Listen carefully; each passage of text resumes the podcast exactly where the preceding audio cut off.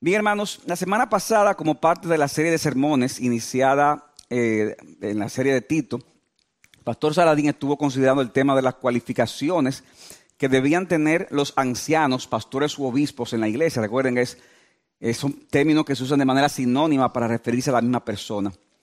Sin embargo, hermanos, sabemos por lo que dicen otros textos del Nuevo Testamento, que en la iglesia local no solo habían, eh, como oficiales de la iglesia, habían obispos, pastores o diáconos, sino que también había, obispos, pastores ancianos, perdón, sino que también había diáconos.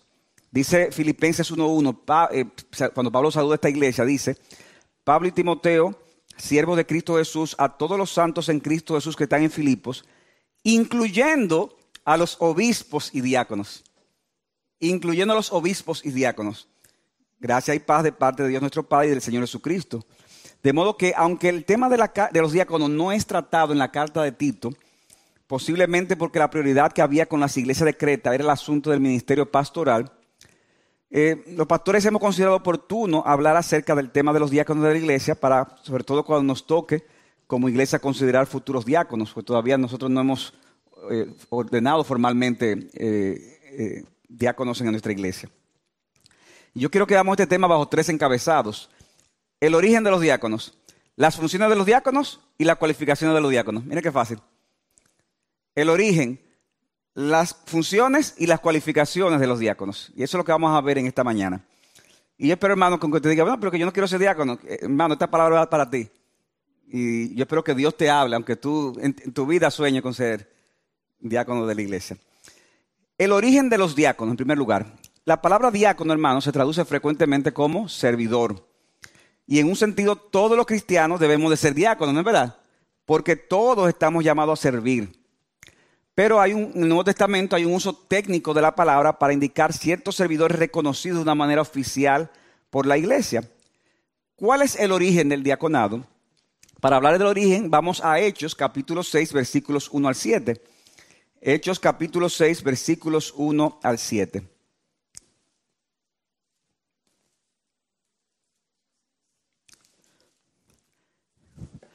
Aunque no podemos ser dogmáticos diciendo, eh, estos fueron los primeros diáconos, pero por lo menos podríamos decir que estas personas que se, hablan aquí fueron los precursores de lo que sería luego el oficio diaconal.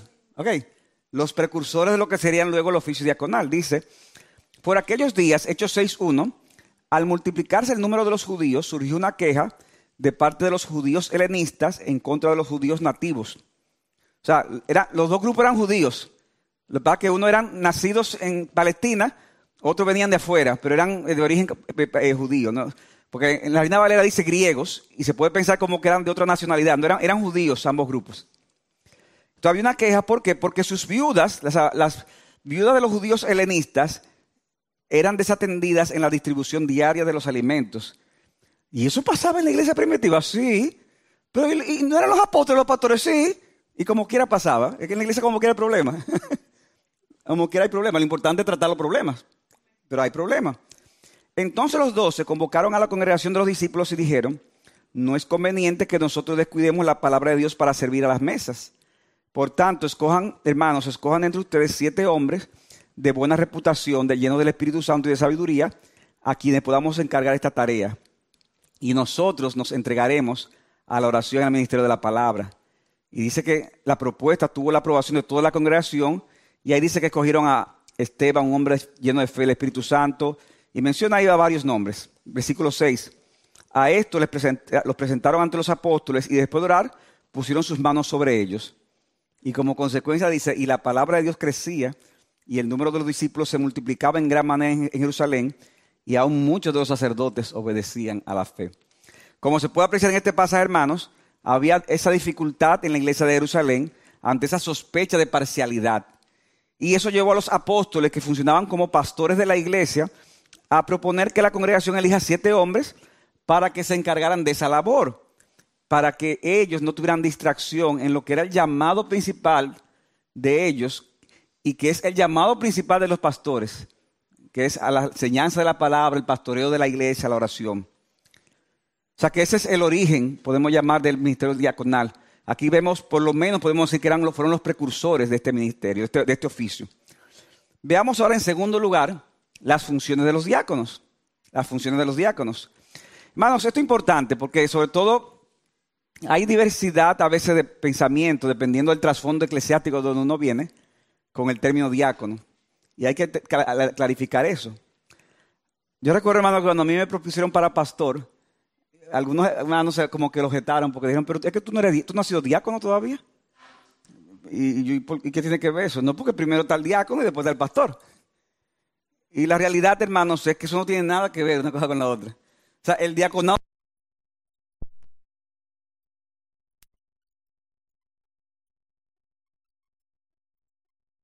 tiene los dones y si Dios lo llama para eso. Pero no es necesario, no es necesario. Hay otros que piensan que el diaconado es como una especie de cámara legislativa que sirve de contrapeso al gobierno pastoral, eh, como, como un cogobierno, y, y que se hace obligatorio contar con el voto de aprobación para que puedan desarrollar ciertos proyectos eclesiásticos. Hermano, eso, es increíble. O sea, yo, iglesia donde los pastores están, tiemblan, el pastor tiembla, es que, es que, los diáconos, yo, no sé si van a querer hacer tal cosa. Entonces, porque lo ven como si fuera un contrapeso eh, en el gobierno de la iglesia. Pero hermanos, lamentablemente, para que piense así, en la Biblia nosotros no vemos el oficio diaconal relacionado con el tema, el tema del gobierno, de la gobernanza de la iglesia. Los diáconos son esencialmente servidores que han sido reconocidos como tales por la iglesia. Repito, son servidores que han sido reconocidos como tales por la iglesia. Como dice Benjamín Merkle, un autor que escribe mucho de eclesiología, usando el texto de Hechos 6, dice él, que ellos eran responsables, esos hombres, del cuidado de las necesidades físicas de la congregación y de hacer todo lo que fuera necesario para que los ancianos pudieran enfocarse en la labor de enseñanza y de pastoreo.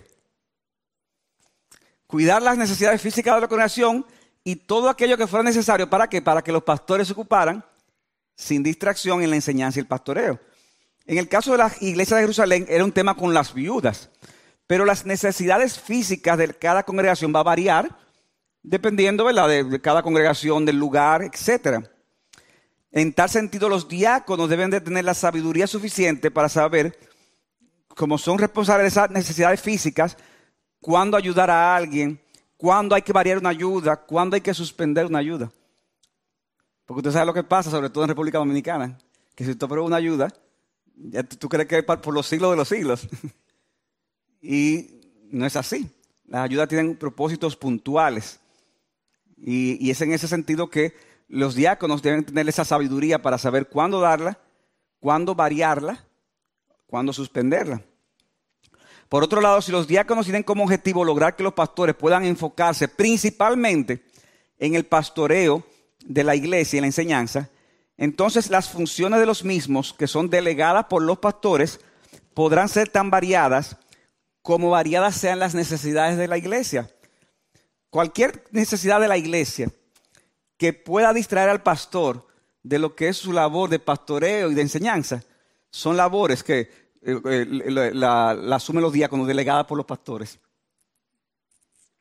Porque al final el diácono está llamado a hacer lo que tiene que hacer para que el pastor pueda hacer lo que está llamado a hacer. ¿Se entiende? ¿O no se entiende?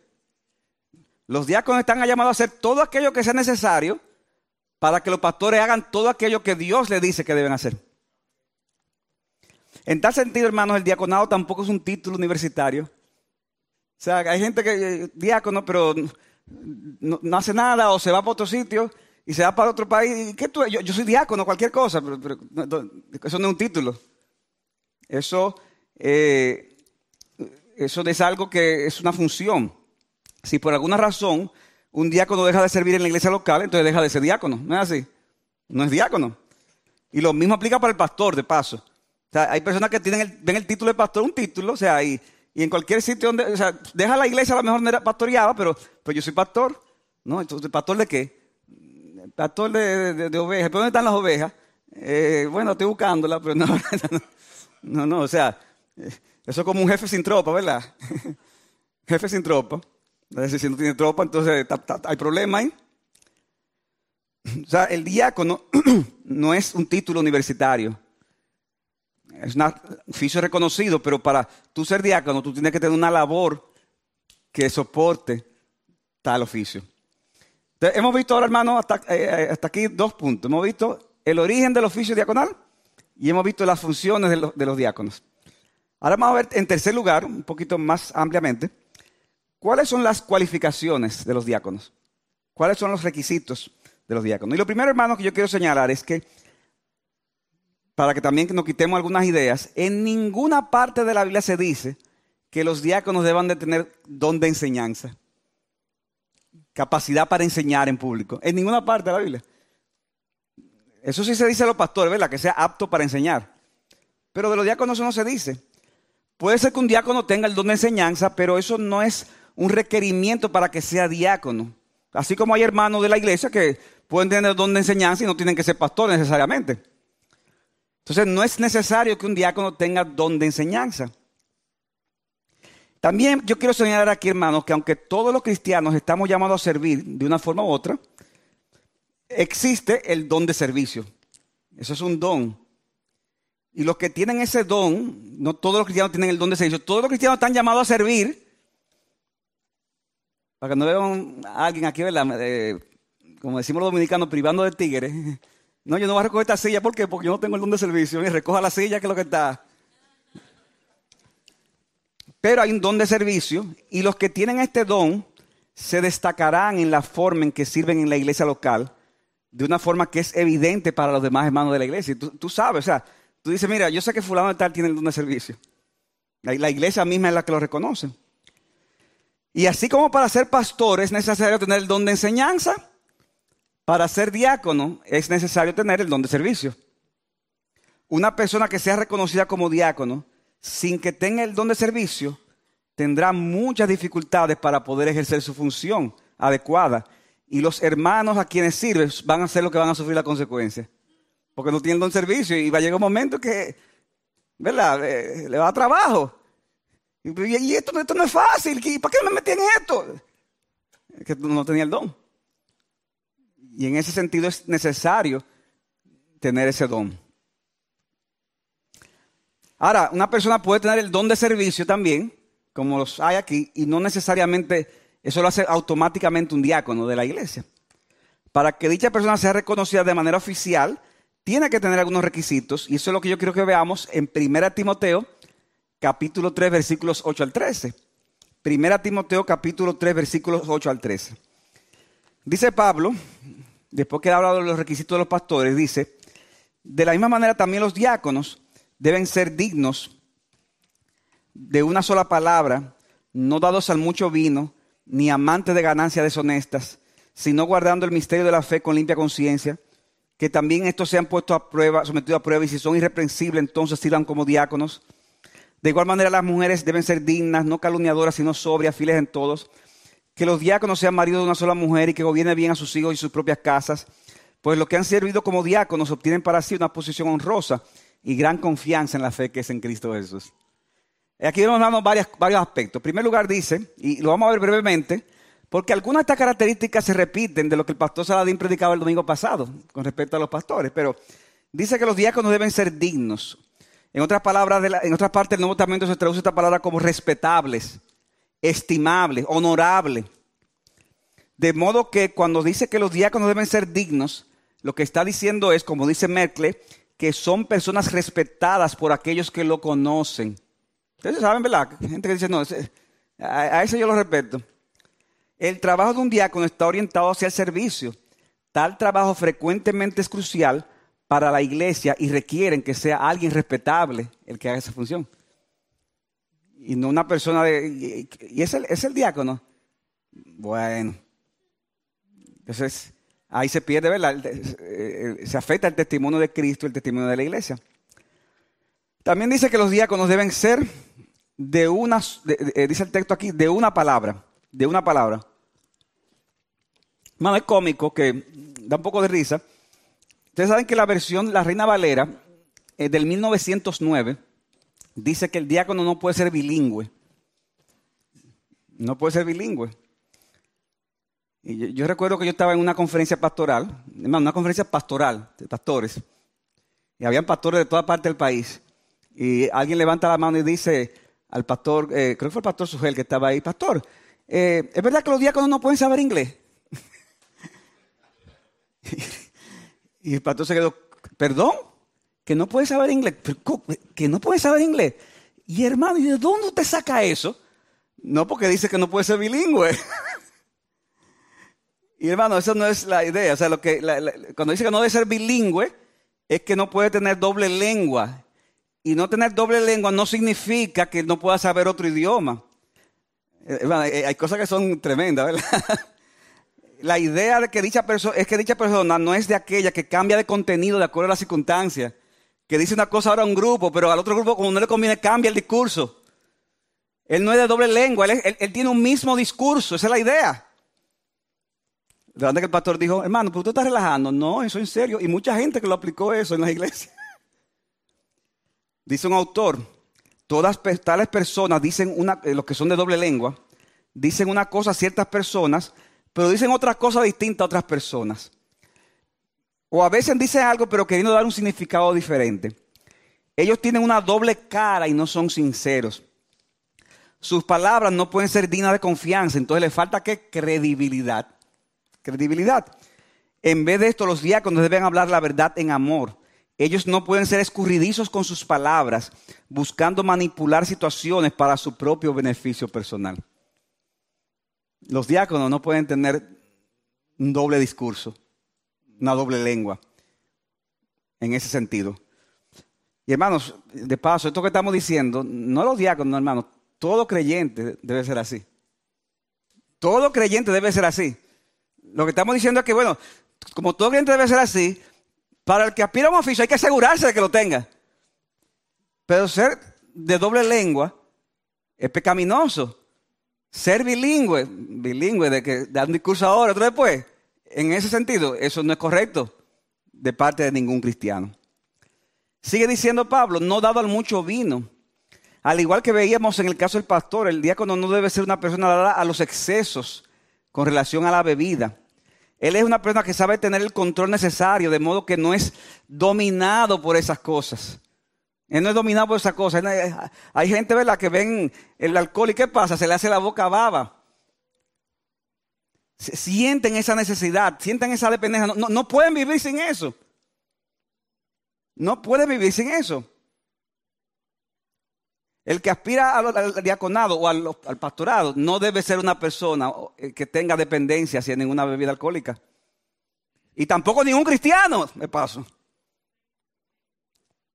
Pero es importante, hermanos, este requisito. También dice no amante de ganancias deshonestas. Hermano, esto es muy importante. Que el diácono no le tenga amor al dinero. No le tenga amor al dinero. Alguien decía que el dinero no da la felicidad, pero te deja cerquita de ahí. No, no, no, no, el dinero no da felicidad. No da felicidad. Hay gente que dice que no tienen amor al dinero hasta que le tocan su dinero. Y se transforman.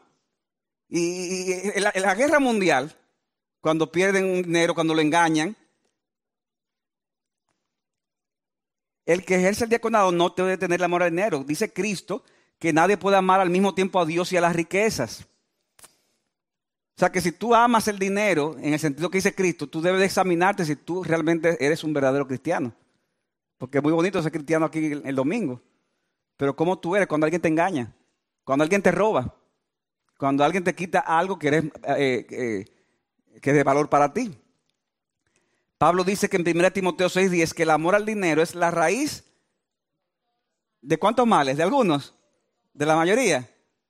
De todos. De todos.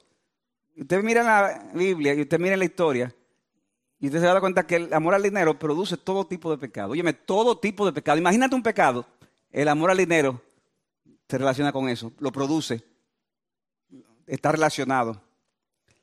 Normalmente los diáconos tienen mucha responsabilidad con el manejo del dinero de la iglesia, ya que se ocupan del manejo de necesidades materiales de algunos hermanos, como hemos visto, y también colaboran con decisiones administrativas de la iglesia. Por tal razón debe ser obvio para los demás que ese hombre no es un hombre codicioso con la cosa de este mundo. No es un codicioso con la cosa de este mundo. El, tipo era pobre, desde que se hizo diácono, ya tú lo ves ahí. cambió su situación. Pues, a lo mejor cambió por su trabajo, pero, pero no por ser diácono. Porque si por ser diácono hay problema. Problema serio en la iglesia.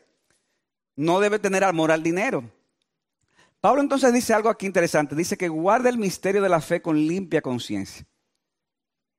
Que guarde el misterio de la fe con limpia conciencia. El misterio de la fe, hermano, ¿a qué se refiere? A la, a la sana enseñanza del Evangelio.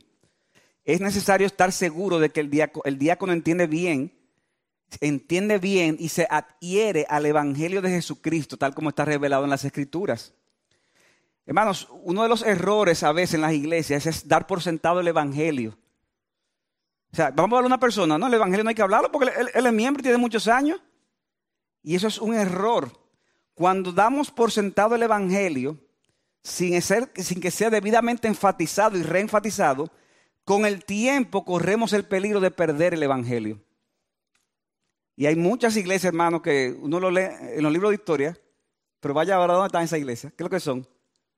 Museo. ¿Y, qué pasó en muchos casos? Oh, que se asumió el Evangelio y como se asumió el Evangelio se comenzó a perder el Evangelio, se comenzó a diluir. Hasta que llegó un momento que ya no había Evangelio y dejó de ser una iglesia de Jesucristo. Los pastores deben de asegurarse constantemente de que los miembros de la iglesia han entendido y aceptado el Evangelio. Hermanos, los pastores no asumimos que todos los miembros de la iglesia sean cristianos necesariamente. No lo asumimos. Tampoco podemos decir, este, este impío, tampoco estoy diciendo eso. Pero no podemos asumir que de un grupo grande todos son cristianos. Porque hay personas que se engañan. Hay personas que creen una, cosa que no lo son. Y por eso tenemos que estar constantemente enfatizando el Evangelio con los que son miembros de la iglesia, con los que quieren ser miembros de la iglesia, aunque, ya, eh, aunque tenga 40 años en la iglesia, y haya sido lo que sea en otro lugar. Hay que enfatizar la, la realidad que ha entendido el Evangelio y que lo ha abrazado. Y si es así para la membresía de la iglesia, mucho más para un servicio oficial de la iglesia. Debemos asegurarnos de que entiende el Evangelio, de que ha abrazado el Evangelio y como dice aquí, eh, debe hacerlo con una limpia conciencia. Es decir, que ese Evangelio debe de producir un estilo de vida, oye bien, consistente con aquello que dice creer. Porque hay gente también que explica el Evangelio, óyame, a la perfección. El problema es cómo lo vive. El problema es cómo lo vive. El diácono, el diácono dice un autor, tiene una buena que tiene una buena conciencia, disfruta de la fe, viviendo limpiamente conforme a ella. Él no solo dice que es cristiano, él vive como cristiano. Vive como cristiano. O sea que Pablo, hermano, está dando requisitos que son importantes para la vida de la iglesia. Y esto, hermano, esto, es un tema que, bueno, yo no, me preguntaron, ¿cuál es el título del mensaje? Los diáconos de la iglesia. Eh, como que no un, como que no un tema tan, tan guau. Pero hermanos, es un tema muy importante, muy importante para la vida de nuestra iglesia. Y es muy importante que cada uno de ustedes escuchen estas cosas. En el versículo 11 de 1 Timoteo 3, Pablo se refiere a mujeres que también servían en la iglesia local. Dice 1 Timoteo, 1 Timoteo 4.11, eh, perdón, 3.11, de igual manera las mujeres deben ser dignas no calumniadoras, sino sobrias, fieles en todo. Pablo se refiere a mujeres también que servían en la iglesia local. Eh, con este pasaje, hermanos, se ha debatido de si cuando hablan de las mujeres, eran mujeres que también eran ordenadas como diaconisas de manera oficial o servían en funciones diaconales, pero de una manera no oficial en la iglesia. Eso hay debate con respecto al tema. hermano, independientemente de eso, lo más importante de este pasaje es que Pablo dice que las mujeres que tengan servicios en la iglesia deben de también tener cualidades. Debe tener requisitos. No puede ser como que cualquier, no, cualquier cosa, pues, no, no, tiene que tener también cualidades que respalden el servicio que hace en la iglesia. Y por eso Pablo dice que deben ser dignas. Y aquí está repitiendo lo mismo que habló de dignos, ¿verdad? De los diáconos. Eh, hablando de que estas mujeres deben ser mujeres respetables, mujeres serias de un comportamiento que es respetable. Dice que no deben ser calumniadoras, no calumniadoras, no chismosas. aunque la calumnia es un pecado del cual también los hombres, los hombres deben de evitar, se enfatiza el mismo para las mujeres, posiblemente, adivinen por qué, porque esos pecados pueden ser más vulnerables en las mujeres. ¿Quieren que lo repita? Este, este, es el tipo que uno dice, y dentro de 10 años van a sacar esto para probar el machismo en las iglesias y, van, a, van a poner, van a sacar al pastor de contexto y van a decir lo que dijo. Pues mire, si dentro de 10 años sáquenlo y cójanlo y yo lo voy a repetir. Las mujeres tienden a ser más vulnerables a este tipo de pecados. Por eso Pablo lo enfatiza aquí. No, lo enfatiza tanto en, en los diáconos, sino en el caso de las mujeres. Porque como regla general, las mujeres tienden a ser más conversadoras que los hombres. ¿Es así o no es así? ¿Cuántas palabras por día que habla un hombre? Más o menos, ¿quién, quién que tiene ese dato? Como tres mil. Tres palabras. 12.500, esos son los hombres. ¿Y las mujeres? 25.000.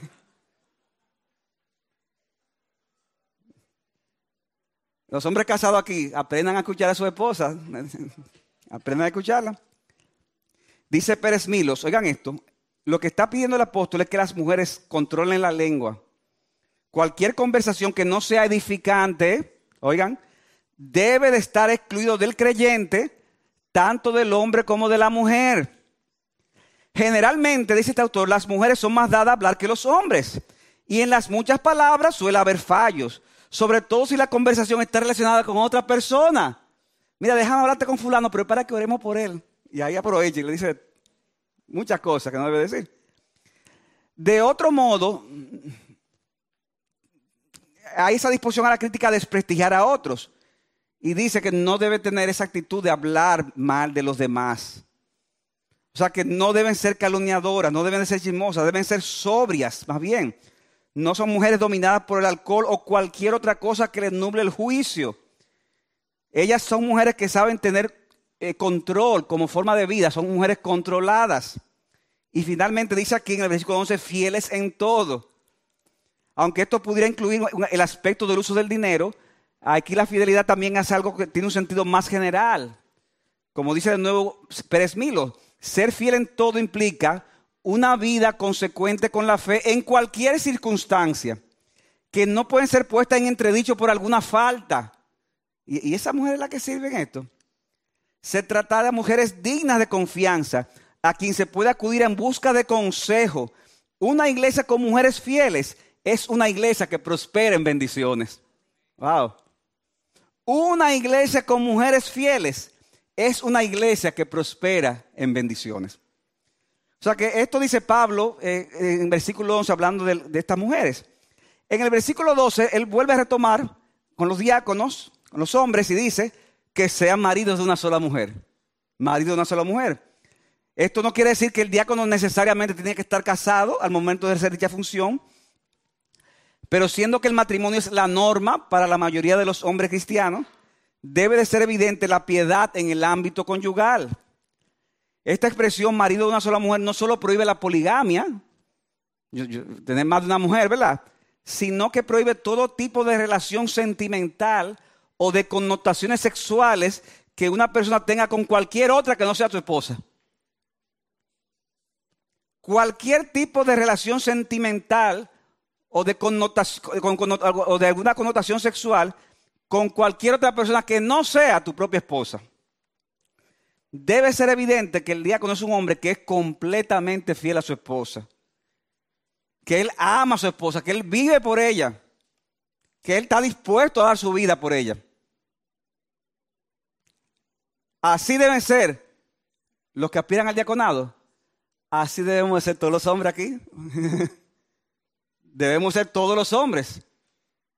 Las mujeres no dicen amén aquí. Porque el modelo es Cristo, que dio su vida por la iglesia. Y eso es lo que la Biblia exige a todo hombre. Y si alguien aspira al, oficio, hay que asegurarse de que sea un hombre que viva para una mujer.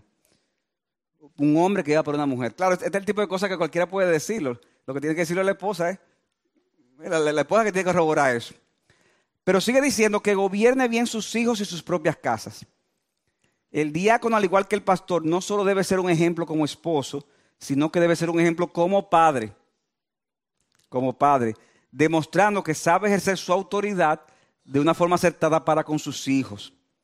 Hermanos, es evidente que los hijos, eh, debe ser evidente, perdón, que los hijos que están bajo, bajo el hogar de un diácono se someten a la autoridad de ese hombre como padre pero es un padre que sabe dirigir. Dice que gobierne bien sus hijos. Él sabe dirigir no solo imponiendo su autoridad, sino dirigiendo con amor, procurando siempre el bienestar espiritual de los hijos en todo aspecto de la vida.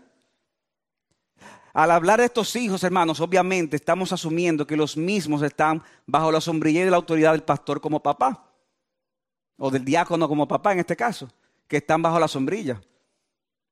Nosotros asumimos eso, porque como decíamos la, semana pasada, se decía, la Biblia no nos da poder para convertir a nuestros hijos, ni tampoco nos da poder para tener con cierta conducta cierta edad, pero la Biblia sí nos da poder para decir, mientras tú estés en esta casa, yo y mi casa serviremos al Señor.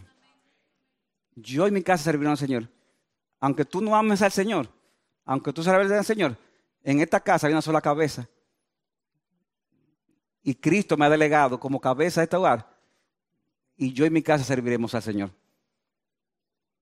Ya después que si sale del hogar, si no se convierte, si, se revela y se va, bueno, ya, ya, eso no es problema del papá. Porque al final todo el mundo dará cuenta a Dios de manera individual. Pero mientras está en el hogar, está sujeto. Porque sabe que hay un hombre que es la cabeza que gobierna bien. Y dice, no solamente gobierna a sus hijos, sino gobierna bien su propia casa. Un hombre casado está llamado a gobernar su hogar a la manera de Dios. No lo hará de una manera perfecta, porque si fuera así yo tendría que bajarme ahora mismo. Pero aun cuando se equivoca, será un ejemplo de, oye, óyeme bien, padres, esposos, no lo hará de una manera perfecta, pero aun cuando se equivoque, será un ejemplo de cómo arrepentirse y de, hacer, y de cómo hacer los cambios necesarios para no volverlo a hacer. Porque un buen cabeza del hogar va a ser una persona que constantemente va a pedir perdón. Porque seguro que vamos a pecar muchas veces los hombres. contra nuestra esposa, contra nuestros hijos. Pero constantemente se pedirá perdón a la esposa y a los hijos. ¿Cuándo fue la última vez, esposo, padre, que tú le pediste perdón a tu esposa, a tus hijos? Mira, yo te voy a ayudar con algo. Si tú ni te acuerdas de eso, ¿cuándo fue la última vez? No asuma que es que tú lo has hecho perfectamente. Pregúntale a tu esposa y a tus hijos. ¿Hay algo por lo cual yo debería pedir perdón? Que, posiblemente te lo van a decir. Que posiblemente te lo van a decir. Y eso va a ser bueno para tu alma. Para que tú aprendas a arrepentirte, a pedir perdón y hacer las cosas bien para la gloria de Dios. Y una persona que aspira a cualquier oficio de la iglesia no será perfecto, pero será una persona que aprenderá a reconocer las cosas cuando están mal, cuando se las digan, a pedir perdón y a corregir lo deficiente para la gloria de Dios. Pablo dice en el versículo 10 de 1 Timoteo 3 que antes de que algunas personas sean puestas, propuestas para el diaconado deben ser puestas a prueba primero y ver si son irreprensibles. Aunque no especifica la forma en que se hará dicha prueba, es importante, cada, puede variar de iglesia en iglesia, es importante que se vea que sea una persona dispuesta a servir y sobre todo que tenga estas cualificaciones morales que hemos mencionado. Permitir que alguien, dice, un autor, se convierta en diácono sin haber sido probado puede crear muchos problemas. Al igual que con los ancianos, se necesita tiempo para evaluar un candidato porque los pecados de algunos no son inmediatamente evidentes. Se ve muy bonito, pero entonces hay cosas que no son evidentes al, eh, al inicio. Un nombramiento apresurado para el cargo es imprudente. Hermano, nosotros por eso tratamos de ser cuidadosos en nuestra iglesia con eso. Y contradice la intención de las cualificaciones. Sin embargo, tampoco hay un periodo específico de tiempo y cada iglesia local debe determinar cuánto es el tiempo prudente. De modo, hermano, que hemos visto en esta mañana, hemos visto los, los diáconos en la iglesia, hemos visto su origen, sus funciones y sus cualificaciones. O sea que ahí está fácil, hermano, para que usted repase el sermón. Yo quiero, hermano, concluir diciendo que al escuchar este tema de los diáconos, puede ser que alguien piense que es una labor como de poco valor. Pudiera ser.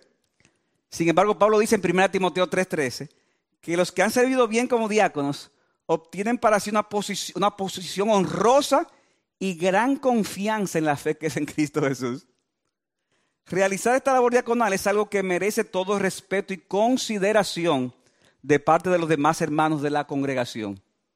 Respeto y consideración.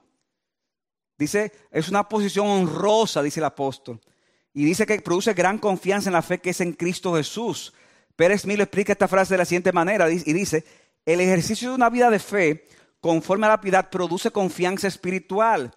Este modo de vida lo pone a salvo de las críticas y de las acusaciones que no tienen fundamento, porque su vida está visible a todos y es el mejor testimonio para desechar cualquier acusación sin fundamento. Ahora bien, hermanos, yo quiero que noten que el pasaje no dice que los que tienen el título de diáconos tienen una posición honrosa. Dice los que sirven bien, porque lo importante no es el título, lo importante es el servicio. Y en ese sentido, aquí hay muchos hermanos que sirven de una manera muy sacrificial y no tienen el título. Bueno, para ustedes también es esa promesa. Porque sirven, sirven como diáconos, sin necesariamente haber de manera oficial un, oficio diaconal en la iglesia. De una manera sacrificial. Aquí hay muchos hermanos sí, yo estoy muy agradecido, hermanos. Gracias, mis hermanos. Gracias, mis hermanos de la música que siempre nos dirigen de una manera tan hermosa aquí. Gracias hermanos de la proyección. Gracias hermanos del parqueo. ¿Usted sabía que aquí hay un, ministerio de parqueo? Y, ahí se coge lucha. Gracias hermanos del parqueo. Ojalá que me estén oyendo, si no se lo mandan a decir. Gracias profesores de escuela dominical, profesoras de escuela dominical, hermanas que cuidan niños, Gracias a los líderes de los grupos pequeños. Gracias a los sugieres que nos sirven aquí. A los que recogen sillas antes después del culto. Gracias a los hermanos del sonido. Ay, del sonido. ¿Cuánta, cuánta lucha se coge? Y esos hermanos del sonido que están ahí, una más acuerda de ellos cuando el sonido no funciona bien. Para mirar y decir qué es lo que está pasando. Sin embargo, son hermanos que se bajan, que, que vienen los sábados normalmente ¿Ustedes sabían eso? Mientras usted está eh, trabajando, y, no, no, usted está descansando. Y muchas veces estos hermanos están aquí. Y vienen temprano los domingos, así como los que sirven en la música. Hermanos, gracias a ustedes de todo corazón. Gracias a los hermanos del Comité de Finanzas por todo el tiempo que usan de su, tiempo, de su trabajo y, lo hacen de una manera sacrificial, sin, cobrar un chele para ayudarnos con la labor administrativa, con el tema de, buscar un local, todo ese tipo de cosas. Gracias, mis hermanos. Y por si acaso se me queda algo, gracias a todo lo demás que se me pueda estar quedando. a los hermanos del grupo de matrimonio, a los hermanos del Ministerio de Adolescentes y Jóvenes. Gracias, mis hermanos, por las horas que ustedes le dedican, por el sacrificio que conlleva la obra para que la obra de Dios salga adelante.